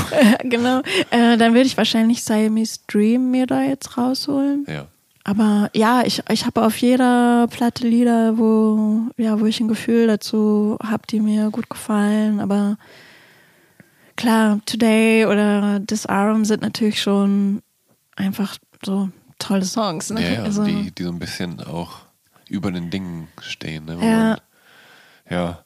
Ähm, du hast gesagt, dass diese die Pumpkins damals in deiner in deiner Clique eigentlich eigentlich niemand so richtig gehört hat. Nee, und, zu der äh, Zeit war auch gerade so Hamburger Hip-Hop ja. sehr in. Also man muss ja. natürlich auch, wenn du mit deiner Clique losziehst, dann ja. geht es ja auch um Party machen und Substanzen und so, ne? Und dann waren, also ja, wir waren so halb, halb, so Partyschweine, aber auch so ein bisschen grungy mellow, sage ich mal so. Ähm, aber äh, ja, aber da spielt natürlich auch mit rein, dass ich schon ähm, immer alles so intensiv machen musste und das, ich glaube dann, also ich habe dann diese Sachen natürlich auch sehr viel alleine gehört und ich glaube, wenn ich dann so Freundinnen zu Besuch hatte und die, oh Katrin, müssen wir jetzt wirklich das dritte Mal äh, Siamese Dream hören. Wir haben, also kannst du nicht mal sagen, ja, ja. dass diese Intensität, das hat dann, glaube ich, schon so ein bisschen genervt und dann war ich dann auch schnell in meinem Jugendzimmer wieder alleine.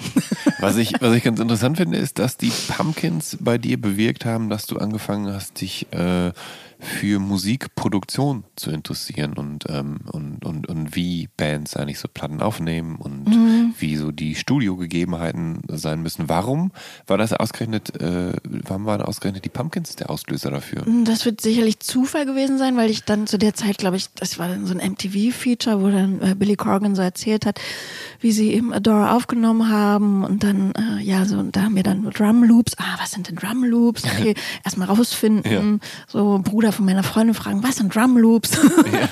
und so, ne, also so ganz naiv äh, von dir, ja, okay, wie, wie, wie nimmt eigentlich eine Band ihre Platte auf? So krass. Also da, ich habe da noch nicht dann direkt angefangen, zu Hause irgendwas zu produzieren, da war ich noch weit davon weg.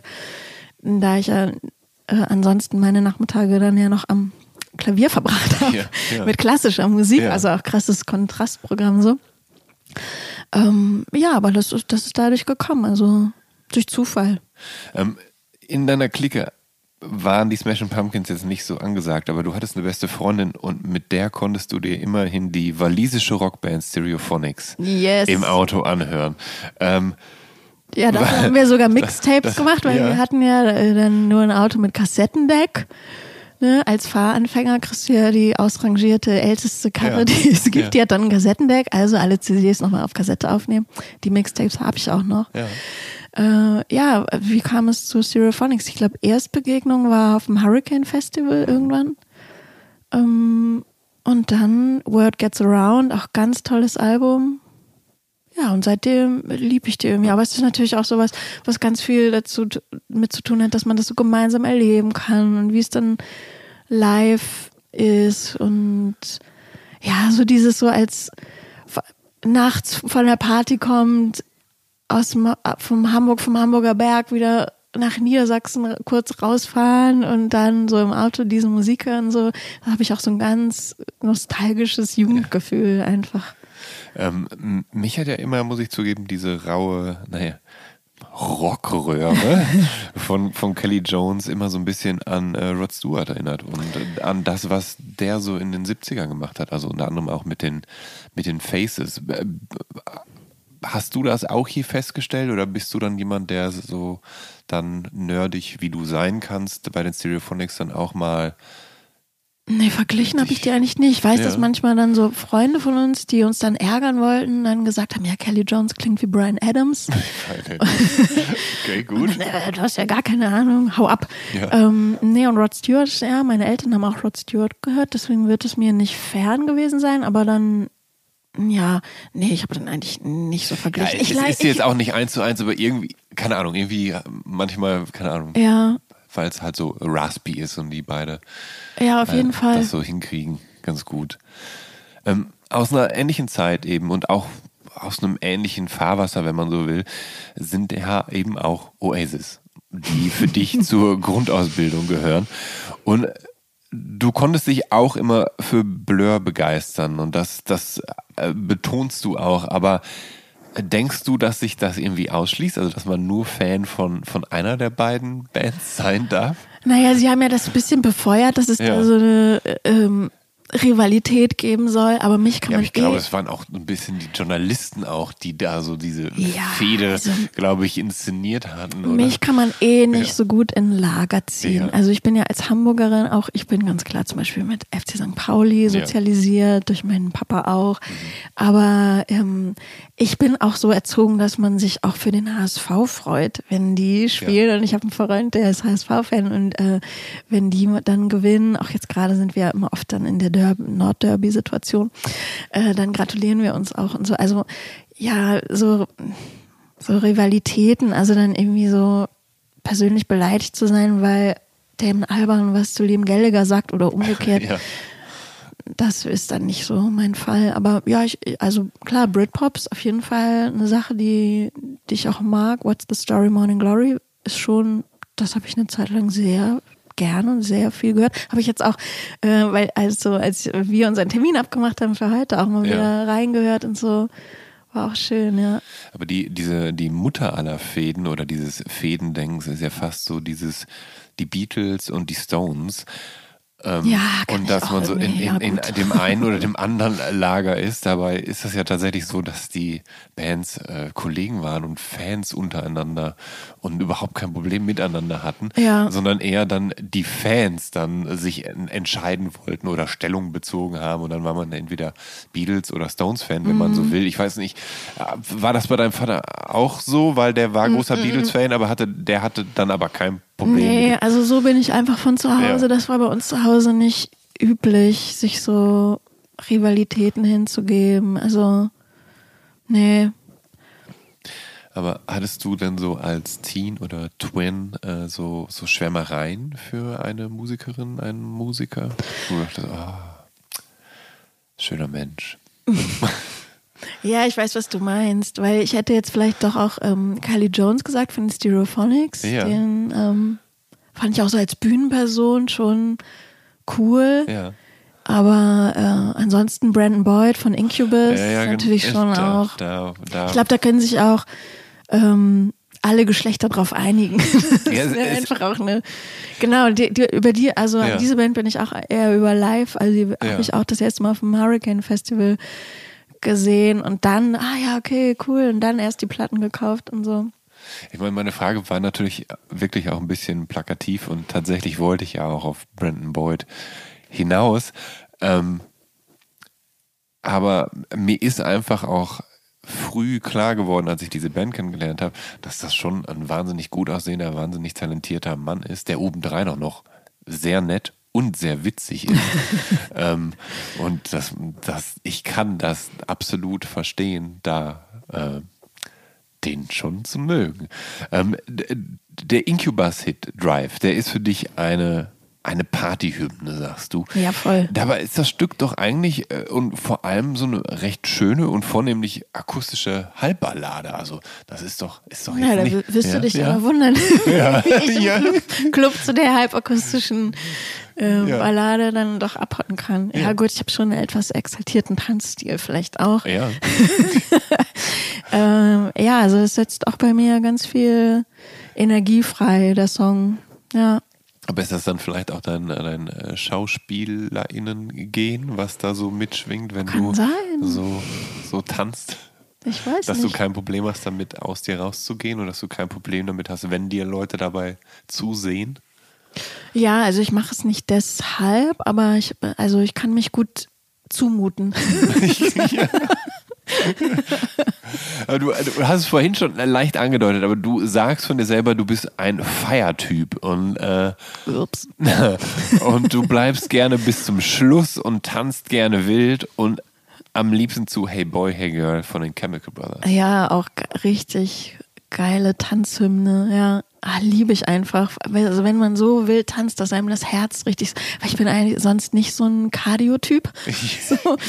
Und ähm, genau, ja, also auch eher auf der ungesunden Seite. Ja, ja. äh, genau, aber dann, also ja, das ist dann eher so mein Training, dass man halt so wirklich tanzt, dass man schwitzt und äh, das Herz pocht und so. Ja. Aber dass du die Chemical Brothers nennst, ist natürlich auch so, so ein bisschen bezeichnend, weil ich das Gefühl habe, dass die so die Elektroband für Gitarrenfans sind. Ne? Echt? Ah ja, okay. Oder? Also für mich war das immer so, dass das, also gerade durch den Song Block Rockin' Beats, dass einfach so klar war, Mensch, die machen irgendwie elektronische Musik, die aber irgendwie wirkt wie, wie Rockmusik. Mhm. Ja, ich, ich bin jetzt nicht so die Chemical Brothers Expertin. Mhm. Da gibt es bestimmt ja. andere, die dazu viel mehr Wissen haben. So, nee, das ist einfach so ein Lied, das mir so beim Ausgehen begegnet ist und ähm, dass ich mir da, das ist auch so ein Lied, das ich mir schon beim DJ gewünscht habe, zum Beispiel. Ne? Mhm. Also so, deswegen habe ich das mitgenannt, ja. Wir haben ja bisher hier vor allem von männlich geprägter Musik geredet, aber du engagierst dich auch für das Netzwerk Music Women Germany. Und das ist ein bundesweiter Dachverband aller Musikfrauen und sich als weiblich identifizierender, nicht-binärer Personen sowie ihre Netzwerke in der Musikbranche. Ähm, kam bei dir irgendwann der Punkt, wo du festgestellt hast, dass in der Rocklandschaft Frauen eher eine Ausnahmeposition einnehmen? Mm, also als ich angefangen habe, ähm, Musik selber zu machen, wäre ich, wenn du mich das gefragt hättest, hätte ich immer gesagt, hä, nee, äh, ich mache Trauchmusik, ich habe hm. das Gefühl, mir steht die ganze Welt offen, ich muss sie einfach nur machen. Und ähm, im Laufe meines Berufslebens habe ich dann irgendwann mich auch mehr eben mit so Gender Pay Gap ja. beschäftigt. Und wenn du dann einmal nur kurz in die Zahlen recherchierst, also für künstlerische Berufe, oder jetzt konkret für die Musikbranche Quote von Musikerinnen auf der Bühne, äh, wie ist die GEMA verteilt, wie werden Künstlerinnen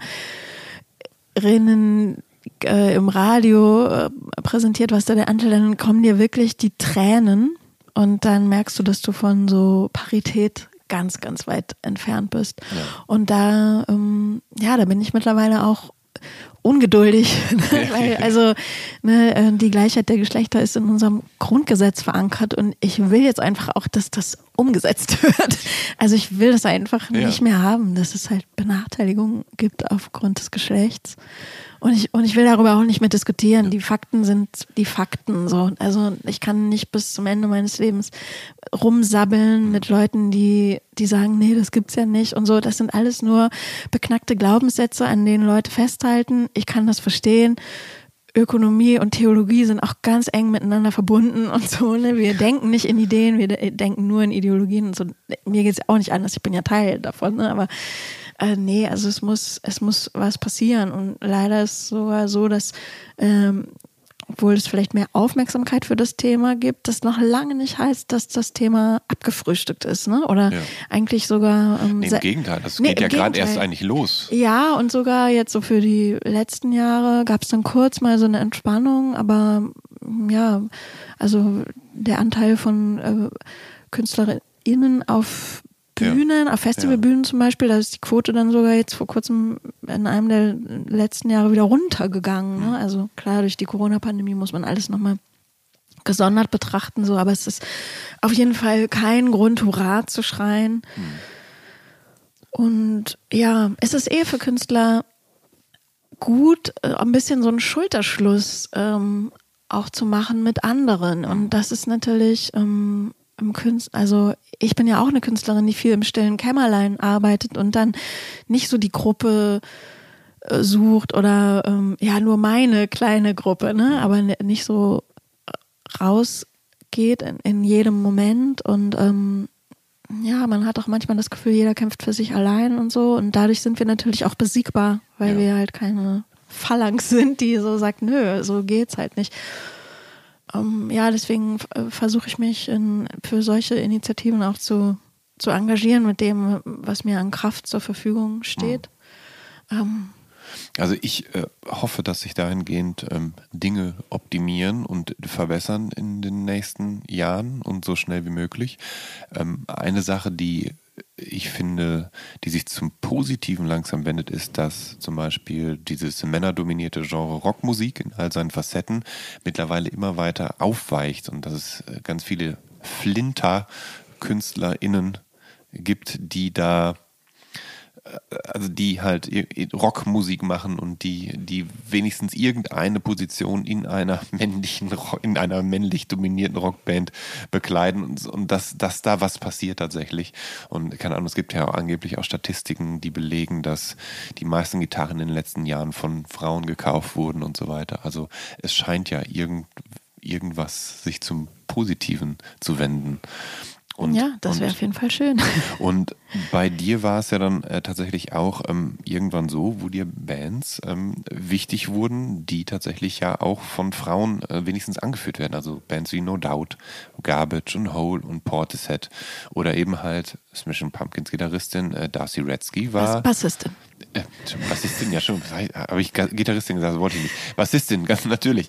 Und ähm, haben, waren das auch ähm, Musikerinnen, die dich dazu motiviert haben, selbst Musik zu machen? Also war das so, hatten die so, so Vorbildfunktion für dich? Wahrscheinlich schon. In dem Moment habe ich das nicht realisiert. Also dass ähm, dieses, diese intellektuelle Auswertung kommt ja, dann ja, ja erst so in ja, die Rückschau, ne? wenn du auch ähm, selber dir die, die Bedeutung von so äh, Vorbildern bewusst machst, auch so für für nachwachsende KünstlerInnen? Ähm, ja, ich denke schon. Also bis auf äh, Darcy sind natürlich alle genannten Künstlerinnen nicht selber Instrumentalistin in ihrer mhm. Band gewesen. Ähm, das ist dann nochmal was anderes. Ja, doch, äh, natürlich Cotton Love schon ähm, bei Hole. Aber ja, auf, also ich, ich denke auf jeden Fall.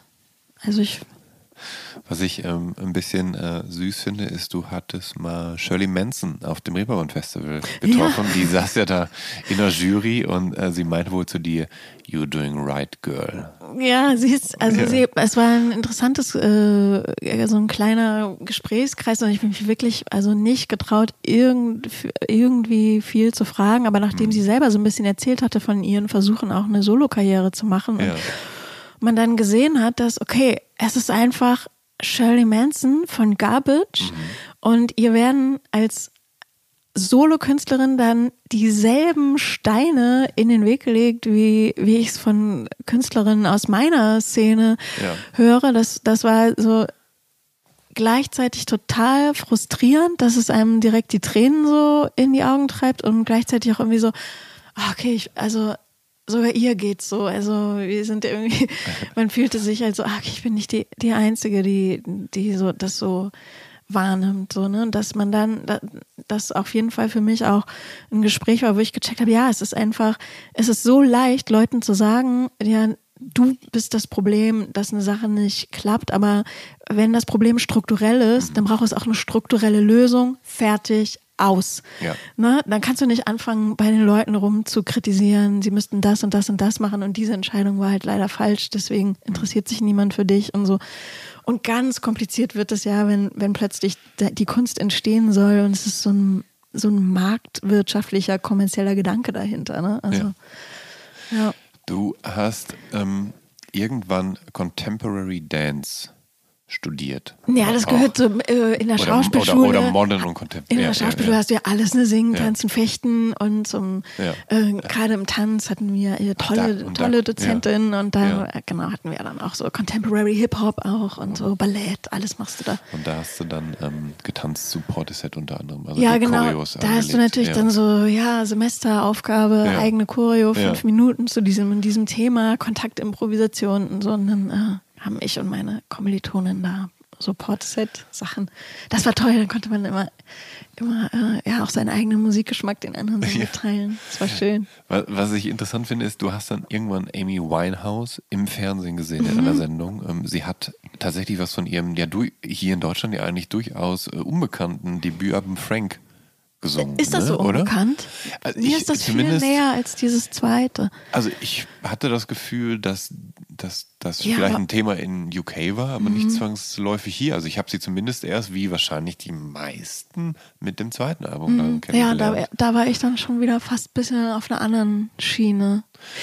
Und- ja, genau. Ich habe sie in einer Talkshow gesehen. Genau. Weiß gar nicht mehr, was das war. Und da, da war sie so, da sah sie auch noch ganz anders aus als später, als es dann so größer geworden Ja. ist. Ne? Und vielleicht, ja, kann man ja sagen, Mainstream Ja. geworden ist. Wirkte so ganz fast ein bisschen unsicher. Die hatte auch noch einen anderen Look. Und ich weiß noch, ich habe als äh, äh, Mädchen früher gerne so ein ich hatte immer schon einen sehr seltsamen Kleidungsstil und eine Zeit lang trug ich einen alten Sweater von meinem älteren Bruder, den ich auf links gedreht habe. Den Kragen habe ich abgeschnitten und äh, der war schon so total zerfetzt und darunter habe ich dann so Longsleeve getragen und dann so Strumpfho geringelte Strumpfhose, abgeschnittene Jeans Hotpants. So bin ich halt rumgelaufen und so einen ähnlichen Pullover hatte sie auch an. Also sie sah wirklich Ja. komplett anders aus als, also nur der Lidstrich war vielleicht schon da oder so. Ne? Und war auch noch so ein bisschen, ja, also hatte noch einen anderen Körper Ja. irgendwie, ne? Und ähm, ja, es war irgendwie, aber, Aber- allen ist da echt die Kinnlade runtergeklappt, ne? Und dann gucken sie alle so zu James Last, der dann irgendwie so sagen, so, ja, was haben wir da denn jetzt gerade erlebt, James Last? Und der sagt, ja, sie hat einfach eine tolle Stimmführung, ganz tolle Künstlerin. Und so, und ich so, ja, allerdings. Aber du hast zu der Zeit wohl ähm, ernsthaft damit äh, noch drüber nachgedacht, ob du Schauspiel studieren möchtest. Mhm, ja, genau, das war so die Zeit, und als das- Der Auftritt hatte anscheinend so eine Art Impact. Der hat irgendwas in dir ausgelöst, dass du dich, dass du das dann getan hast, oder? Nee, ausgelöst nicht unbedingt, aber ich verbinde das so, das Ja. fällt in diese Zeit. Ja. Also wenn ich an so diese äh, Amy Winehouse-Platte jetzt äh, höre, dann erinnere ich mich, äh, ja, okay, das war die Zeit, wo ich, wo ich das viel gehört habe und genau. Und du hast natürlich, wie fast jedes Kind, hast du aber früher erst Blockflöte gelernt. Du spielst Mhm. In, bei den Live-Auftritten spielst du Bass. Ähm, du kannst auch Gitarre spielen, zumindest intuitiv. Ich bin Autodidaktin, Autodidaktin, an ja. Gitarre, wie man so schön sagt. Ähm, du spielst natürlich auch Synthesizer, weil du eben auch Piano spielen kannst. Du hast, äh, als du neun warst, angefangen mit Pianounterricht und das zehn Jahre lang durchgezogen. Äh, woher kam da die Motivation, dich da so, also erstmal dich in das alles so reinzufuchsen, aber vor allem auch zehn Jahre lang Klavierunterricht durchzuziehen? Also ich meine, das erfordert ja schon ein Mindestmaß an Disziplin. Ja, aber ich weiß, ist das so ungewöhnlich? Ich glaube, so viele, die ein klassisches Instrument anfangen, es ist dann, also es strukturiert natürlich auch deine Woche gut, ne? Und äh, also ich fand es irgendwie total normal, das so lange durchzuziehen, bis ich dann eben Abitur gemacht habe und dann äh, ja auch zu Hause ausgezogen bin und Ja. so. Und dann, ach, da war meine Klavierlehrerin aber auch süß, weil dann so, als es dann auf mein Abitur zuging, dann meinte sie so, ja, wenn du dann dein, dein Abi hast und so, dann sind erstmal andere Sachen wichtig und dann geht hier unsere Reise zusammen auch wahrscheinlich vorbei und so. Also, aber ich würde schon sagen, ich habe im Klavierunterricht auch, also sehr viel für mein Leben gelernt. Das klingt so ein bisschen pathetisch, ne? aber ich habe zum Beispiel gelernt zu lernen, also so eine Methodik und so, die ich, ähm, die wahrscheinlich auch äh, mich dann so durchgebracht hat, weil Schule an sich fand ich schon auch überwiegend eine Zumutung. Also es ist, ist für mich auch äh, Zeitverschwendung ist eigentlich der Begriff, den ich dafür wähle. Du Ja. hast dich auch sehr in einen Tokotronic-Song verliebt, Schritte auf der Treppe Mhm. aus dem 96er-Album Wir kommen, um uns zu beschweren. Und äh, der nimmt für dich so ein bisschen so eine Ausnahmestellung ein, sprich, da, äh, da scheint das so ein bisschen für dich auf den Punkt zu kommen, dass Schule für dich eine Zumutung oder ja, so eine Zeitverschwendung ist. Trostlosigkeit und so komplett fehl am Platz und alles ist irgendwie, alles kommt dir komisch vor, aber, aber alle tun so, als wäre es das Normalste der Welt. Also angefangen Ja. von dem, dass man so früh aus dem Bett gejagt wird Ja. und irgendwie komplett gegen seinen Biorhythmus. Und nein, man gewöhnt sich als Eule nicht an einen Ja. Lerchen-Biorhythmus. Nochmal für alle zum Mitschreiben. Ähm, ja, das fand ich alles furchtbar. Also Ja. ja, und auch, ja. Also klar, natürlich auch da die meiste Zeit, die ich zur Schule gegangen bin, war ich auch ja eher in so einem gutbürgerlichen, mittelständischen Milieu. Und da habe ich mich schon ein bisschen als Outsider empfunden. Aber natürlich ist auch diese, diese Selbstwahrnehmung als, ah ja, ich bin der Außenseiter der Gruppe, sowas, was Künstler sich auch gerne im Nachhinein so drauf schaffen, um irgendwie so ihren Beobachterstatus noch so ein bisschen zu untermauern. Weil, also ich war jetzt nicht der Klassenaußenseiter, so, ne? Ich hatte, ich hatte eine Clique, ja. ich, ich hatte Freunde, ich kam auch die meiste Zeit gut zurecht, aber tatsächlich gab es dann auch eine Phase, wo ich so richtig rebelliert habe, da wurde ich dann auch rausgeworfen und so aus der Klasse und ja, also aber alles in allem fand ich das schon, also es kam mir immer so vor, als ob da das doch irgendwie, also nicht so das Dollste von der Welt ist. Ähm, ich war froh, als es vorbei war. Ich war richtig froh. Ja. Du beschreibst dich auf jeden Fall als Hamburger Dern. Spricht man so aus Dern? Hamburger Dern. Dern. ja.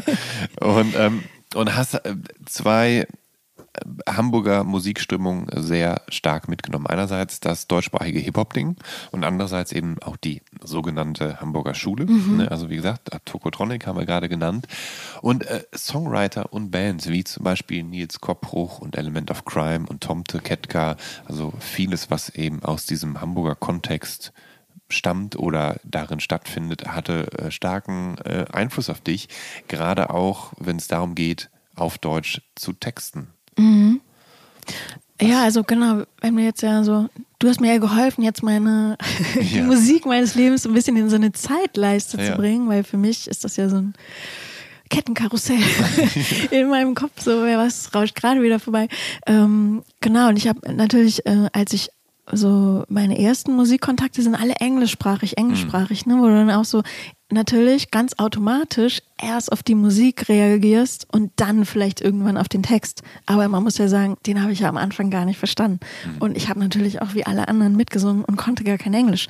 Also, ne, und dann ähm, irgendwann da hinzukommen, dass ähm, also weil für mich war deutsch gesungene Musik komplett abturn eine ganz lange Zeit. Mhm. Für mich war das Schlager oder auch irgendwie super häufig natürlich so cheesy und also totale Antipathie, aber dann so mit Bambule von ja. den Beginnern und dann auch so erst Kontakt Tomte, Ketka, dann ey, krass, das ist ja voll geile Gitarrenmusik und die Texte sind überhaupt nicht, ich habe überhaupt kein Fremdschamgefühl, ich mhm. liebe es einfach ja. nur und äh, da das natürlich, äh, ja, das war für mich dann natürlich schon ein erhellendes Moment.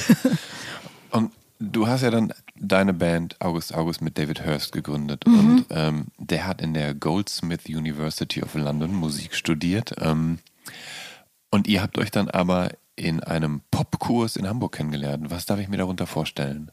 Äh, Popkurs, also äh, ausgeschrieben, Kontaktstudiengang Popularmusik, ja. das ist so eine äh, ja, so ein äh, Talent-Melting-Pot, den, den es einmal im Jahr in Hamburg gibt, an der Hochschule für Musik.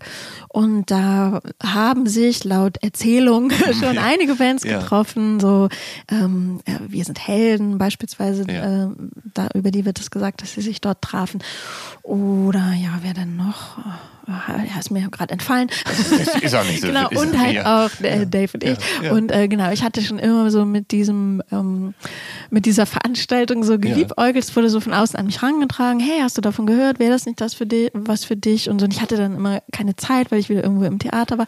Aber also in mir ist dann immer stärker der Wunsch gewachsen, so nachdem ich dann mein erstes Engagement im Theater hatte, ich will, ich will irgendwie noch mehr in diese in diese Richtung, dass ich eine eigene Künstlerin bin mit so einem eigenen Repertoire und es soll mit Musik sein so und dann, aber ich will nicht eine Einzelkünstlerin sein am Piano.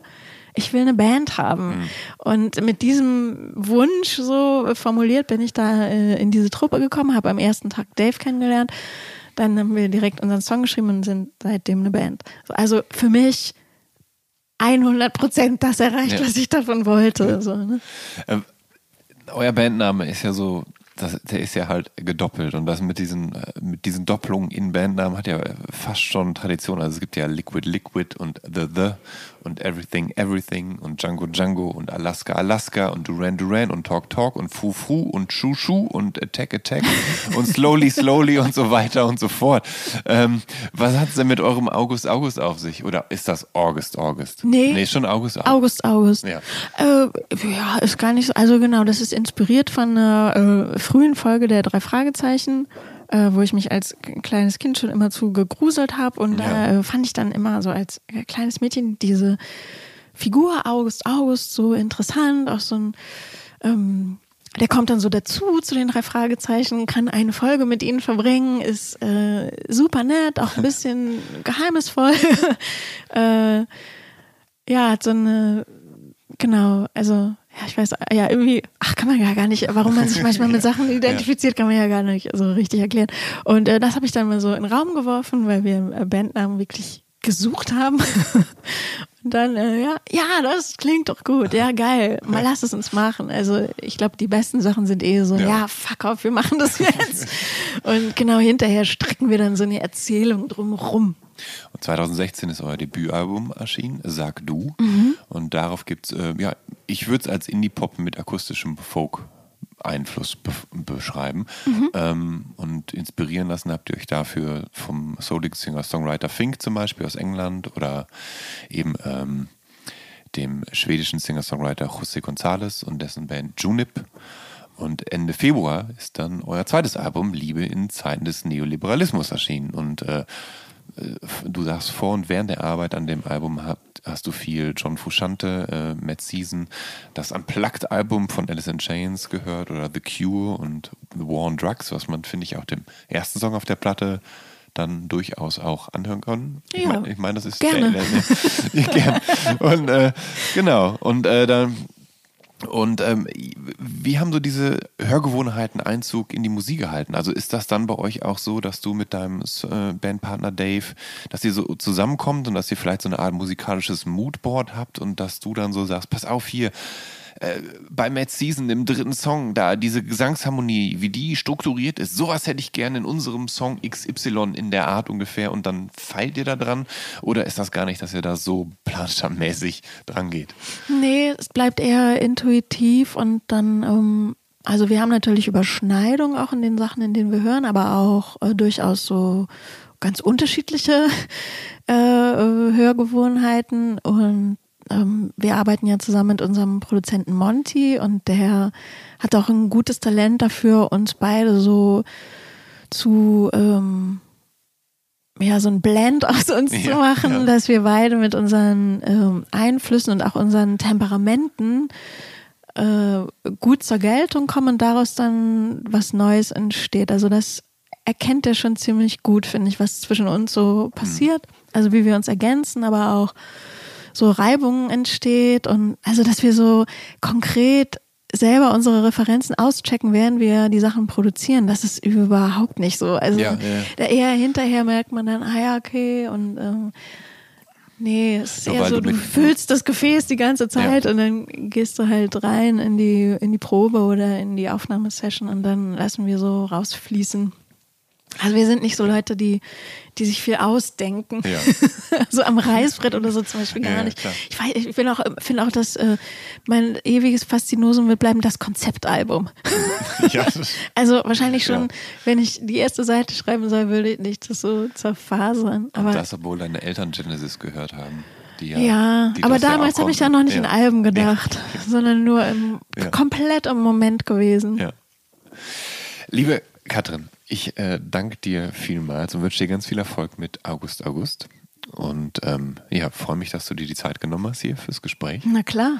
Und ähm, ich hoffe, dass wir uns dann in der nächsten Folge von der Soundtrack meines Lebens dann wieder hören. Und bis dahin, äh, bleibt gesund.